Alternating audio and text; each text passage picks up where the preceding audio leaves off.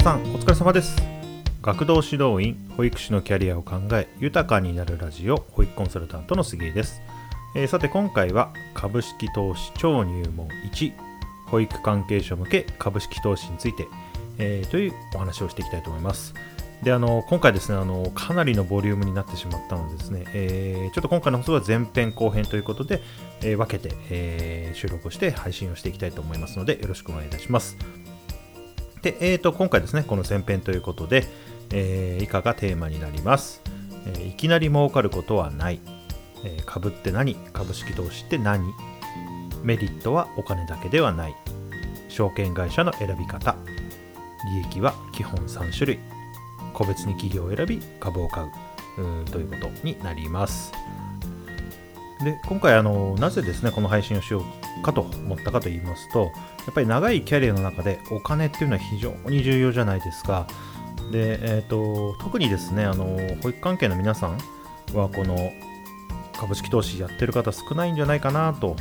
思ったので、まあ、その皆さんへということで、えー、まずは、えー、配信したいなというふうに思いました。なので、本当にあの超初心者向けの配信としたいなというふうに思ってます。で、あのー、ね、やっぱり保育業界ご存知の通り、給与が低い、えー、業界ですよね。本当に、あのー、問題だと思うんですが、あの現状そうなってます。で、まあね、他にも、あの給与水準が低い業界の方いらっしゃるのかなと思うんですけれども、うん、やっぱりそのままね、あのずっと何もせずにっていうのは非常にリスクがあるのかなと。うん思いますんで、やっぱりこれからはですね、自己防衛が必要な時代かなと思いますので、あのそんな中で株式投資というのは一つの手かなと、手段かなというふうに思います。なので、まああのね、今回参考にしていただけたら嬉しいなと思うんですけれども、であの一つ、やっぱりあの私ですね、投資の専門家ではありません、あの当たり前なんですけど、まあ、保育のプロではあるんですが、投資の専門家ではないので、あの詳しい、えー、本当に詳しいお話とかは正直できませんし、分かりません。であの今回ですね、あくまでも、まあ、自分が経験した、まあ、素人なりにですね、経験した範囲でお話をさせていただきたいなというふうに思います。なので、あのまあ、素人なので、私もあの、まあ、難しい言葉とか使わずにですね、なるべく分かりやすくね、お話をしていきたいなというふうに思います。なので、あのもっとね、今回の放送聞いて、もっと勉強したいなと思った方は、あの詳しい方のお話を聞いたり、まあ、あるいはあの自分でですね、あの本とかそういったところで勉強したりしていただけたらなというふうに思いますので、えー、よろしくお願いいたします。では、順番にお話をしていきましょう。はい、ということで、まずは1つ目ですね。いきなり儲かることはないということで、えー、まあこれはあの何事にもあの共通すると思うんですけども、それはもう当たり前です。あのそんなことはありません。あのいきなり株で儲かった何百万何千万儲かったぜっていうことをお話、そんな甘いお話はありません。えー、でまあなんかよくね、イメージとしてこうパソコンをですね、何台もですね、大きいディスプレイをこう 囲むようにしてですね、なんかパソコンの前で座ってですね、なんか売った買ったであの何百万何千万利益出したみたいな、なんかそういうテレビあの、もしかしたら見たことある方いらっしゃるかなと思うんですけれども、まあ、それはですね、あのもうプロなんですよ。本当にもうそれだけしかやってないプロの方がやる、まあ、デイテルデイトレードというんですけども、まあ、本当にもう日ごとに、えー、毎分毎秒取引をするっていうようなもうそれはもうプロの方なのであの特にですねあの忙しい保育関係の方はそんなことできるわけありませんのでもちろんお勧めはしませんでまあね、あの株式投資についてのおすすめの放送は方法はですね、まあ、これからの、えー、詳しくですねお話をしていきたいと思いますので、えー、よろしくお願いいたします。え、では次ですね、えー、株って何？株式投資って何？というお話なんですけれども、まあ、ちょっとそもそもっていうお話ですよね。えー、皆さん、この株って何ですかと、株式投資って何ですかと言われて、こうパッと答えることできますでしょうか？でまずあの、株式についてなんですけれども、あの株式会社ってね、あの当然皆さん知ってますよね。株式会社っていうのはどういうものかっていうと、まあ、いろいろあるんですが、簡単に言うと、株を発行して、それを株主の人に売ってですね、お金を得て、そのお金を集めて、そのお金で、まあ、事業をしてですね、まあ、儲けを出していくと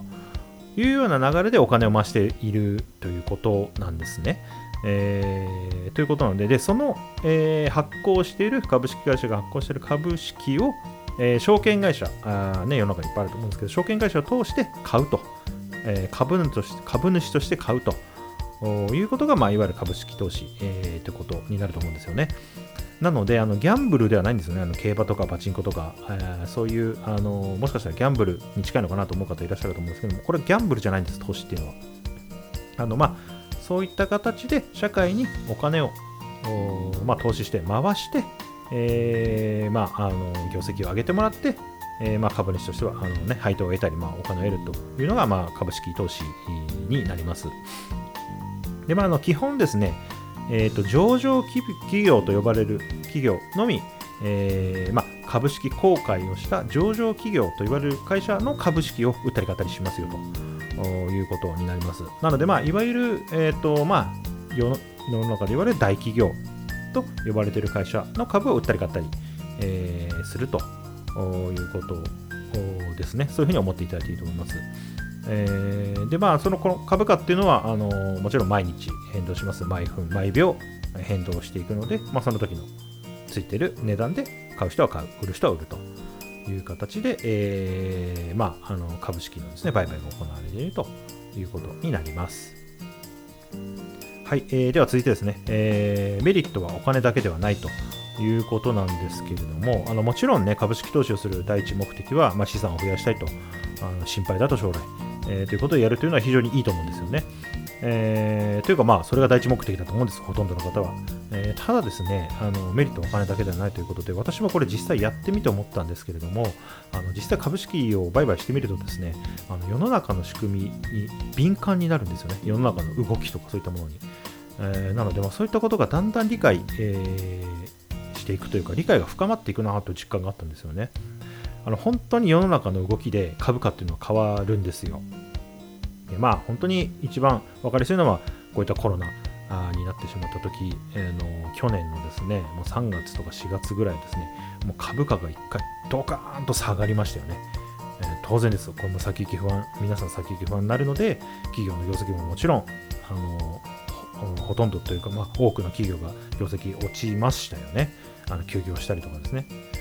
なのでそ、そういった時は当然下がります、とかですね、そういう世の中の動きに連動していることが非常に多いんですよね。まあ、極端な話、あのまあ、自分で A 社という、えー、株、会社の株を持っていたとして、その A 社が何か不祥事を起こしたら、あの当然下がりますよ、それは。うんとかですね、まあ、そういったこうニュースとかそういったところでこう株価が上下していくので、うん、非常にこう世の中の動きに敏感になると。でまあ、これはですね、あともう一つ言うと、日本国内だけの話ではなくて、世界の動きと連動してるなっていうのがまたは分かるんですよ、やってみると。あの例えばこう、ね、アメリカの大統領がこういう発言をしたから、アメリカの景気がこうなって、結果、日本の株式にも影響があるみたいなんですね。おいおい、なんてこと言ってくるんだみたいなんですね。あのそういったこともあるし、まあ、逆もありますよね。アメリカでは好景気なので株価がどんどん上がってるんで、それにつられて日本も上がりましたみたいなね。あのアメリカありがとうみたいなね、そういう状況もあるんですけど、そうやってもう世界とつながってるなっていうのは、これやってみると分かるんですね。えー、なので、まあ、そういった意味でメリットはお金だけではないというお話でございました。はい。えー、では次ですね、証券会社の選び方ということで、まあ、これ来ましたね。あの非常に悩むところだと思うんですね。であの世の中にこれも株式やろうと思っていろいろ調べていくと証券会社っていうのがね山ほどあるんですよ。大きい会社から小さい会社、えー、あるいは対面のみなのか、えー、ネット専業の証券会社なのかとかですね本当にたくさんあります。でその他ですねあの投資信託と呼ばれる、うん、まあこうなんだろう株式をこう、えー10とか20とか企業をパッケージにして、えー、そのパッケージを売るという、まあ、あのこれ後ほどご説明しますけれども、あのそういったこう投資信託とかそういう金融商品はですね、あの金融機関でも買えるんですね、銀行とかですね、あの信用金庫とかですね、そういったところの窓口でも買えるんですね、今。なので、えー、じゃあどっからね、あの株式を買おうか、どこを通して株式を買おうかっていうのは非常に悩むと思うんですが、えー、私の個人的なおすすめはもう圧倒的にネット証券です。ネットの証券会社。えー、なぜかというと手数料がもう圧倒的に違うと思います。えー、なので、すごく安いんですよ、ネットの方が。まあ、コストがかかってないのですね、当然ですね。まあ、あの対面で、え、やろうとすると、当然その、ね、人件費とか店舗のコストがかかってくるので、あの手数料がですね、割高になってしまうんですね。なので、まあ、ちょっとあの勉強は必要になってくるんですが、もし本気でやりたいと思った方は、あのちょっと勉強してですね、あのネット証券、どれでもいいと思うので、ネット証券に、登録をしてそこから、株式の売買取引をすることをお勧めいたします。はいえー、では続いてですね、利益は基本3種類ということであのね株式の売買、えー、投資をしていくと、えー、利益が出たり出なかったりということがあって、まあ、あの利益が出たら嬉しいなということなんですけれども、えーとまあ、主に3種類、えー、あるなというふうに私は考えてます。でまず、えーと、分かりやすいのが値上がり益ですよね。あの100円で買ったものが株価が150円で上がった、えー、その時に売ったら、まあ、その50円分が、えー、利益になりますよと、まあ、これ非常にシンプルなお話なんですが株価が上がれば上がるほど、えー、売った時の利益が上がってい、えー、きますよねというお話で、まあ、このまず値上がり益、えー、というのが、えーまあ、一つの利益なので、まあ、値上がりしそうな株株をですね会社の株を買いたいなということになってくると思うんですけども、えー、それが一つ。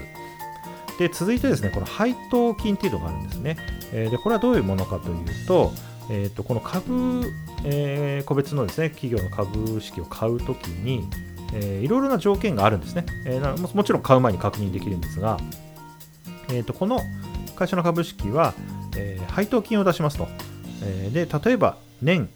えー、2回40円ずつ出しますみたいな会社が、えー、あるんですね、えー、例えば、えー、でそういった場合は、えー、年2回、えー、その持ってる株数によって、えー、例えば1株40円、えー、配当金がありますということだったら、まあ、100株持ってたら4000円、えー、配当金がもらえるなということが事前に分かるんですね。なので、もちろん配当金が、えー、ない会社もあるんですね。ねない株もあるんですが、えー、配当金が、えー、目当てで、えー、その株式を買うというのはあの全然ありというか、まあ、普通のことです。えー、なので、えー、まあね、貯金してたらほぼゼロですよね、今、銀行の、利子というのは。に比べたらもうかなり高い、えー、率の配当金を企業から受け取れるということなので、こちらも非常に期待していいのかなということになります。あのもちろんこれもですね、えー、業績が上がったら配当金が増えたり、業績が大幅に下がったら配当金ゼロになりますと、これからゼロになりますということも当然あるので、まあえー、そのあのメリット、デメリットというのはあるかと思います。はいで最後、えー、まあ、これはのおまけみたいなもんなんですけれども、まあ、聞いたことある方いらっしゃると思うんですけど、まあ、株主優待ですよね。えー、でこれはですねあの、お金はもらえませんと、配当金とか値上げ歴と違って、お金はもらえませんけれども、えー、まあ、その株主に対して、まあ、サービス、おまけみたいなものを配りますよというのが、えー、株主優待ですね。まあ、本当にいろんな種類あると思うんですけれども、えー、まあ、なんか有名なのはクオカードとかですね、お米とかですね、まあ、本当いろいろなんですよ。もうそれは企業のこう個性がすごい出ると思うんですけど、まあ、あのすごくありがたいのは、例えばこう、えー、レストランチェーンの株を持ってて、えー、そこの株式株主優待でよくあるのが、まあ、そこの、えー、例えば A 焼肉店とかだったら、その A 焼肉店で使えるお食事券3000円を年2回出しますとかですね、6000円出しますとか、あのそういうパターンよくあるんですけど、まあ、そのね A 焼肉店が好きで、えー、当然株を買ってると思うのでああのお金はもらえないけれどもあの、ね、3000円分お食事できる券が年2回ももらえるんだ。これすごいいいなみたいなね、えー、だからこの株を買おうみたいな。人もあの、ね、当然いると思うんですけども絶対ありだと思うんですけど、まあ、そういった形で株主に対して優待おまけみたいなものをつけますよというのが、まあ、利益とはちょっと違うかもしれないんですが、えー、まあ、こういったものがある会社も非常に多い。ですね。はいえー、では最後、えー、個別に企業を選び株を買うということで、まあ、いよいよですね、あの証券会社とか選んだり、えー、して、えーまあ、株を買いたいなということで株を買おうということになると思うんですけれども、まあ、あの当然自分でですね、えー、買いたい会社、これ、あの株式公開している会社、もう本当にたくさんあるので、自分で選んで、えー、買うということで、で、えー、あとですね、買うときに基本、今ですね、100株単位というのがほとんどですね。100株単位で買うというのが基本になってます。なので100株買うとか1000株買うとか、そういった形で自分で選んでですね、買うことなんですけど、なので、まあ、あの株式のですね、新聞とかテレビとかで見てると、まあ、例えば株価350円とか、え、ついてる会社があったとしたら、それは、えーと、1株350円ということなので、まあ、実際買うときは、えー、100株単位なんで丸を2つつけて、えー、まあその350円となっている会社は3万5000円で、えー、買えますよと、最低金額ですね。で、まあ、1200円ってなってたら、えー、丸2つけると12万円ですよね。なので1200万円の会社の株は最低12万円から、えー、買うことができるよということになってます。でまあ、あのじゃあどこを実際選んで買ったらいいのかと、えー、いうことになるんですが、もうそれは本当に様々というか、まあ、正解はないと思うんですよね。あの例えば、いつも好きで、えー、利用している、え、サービスとか、お店の会社の株を買うとかですね、この会社がとにかく大好きだということで買うというのはもちろんありですし、あとまあ自分なり研究して今後伸びそうだなと、この分野、この業界、この会社伸びそうだなということで買うとか、あるいは先ほど言った、まあ、株主優待がこれがすごく内容がいいから買うとか、まあ、配当金が高いから買うとか、あのまあ、いろいろあると思うんですけども、まあ、あの正解はないので何でもいいのかなと思うんですけれども、うんまあ、やっぱり買う場合はしっかり自分なりに勉強、研究をして買うというのが基本かなというふうに思います。はいえー、しかしですね、あの個人的には、あのこういった個別企業のですね銘柄を買うのはですね資産形成の面から言うと私はあまりお勧めしない、えー、という考えです。じゃあ、えー、何をお勧めどういった買い方、どういった会社がおすすめなのかあというのはあの次回の配信でしっかりとお話ししたいと思いますので、えー、今回は以上ということになります。はい。えー、ということで、えー、以上になります。よろしければ番組のフォローとこの番組に質問メッセージから送ってください。よろしくお願いいたします。ではまた次回の放送でお会いしましょう。さよなら。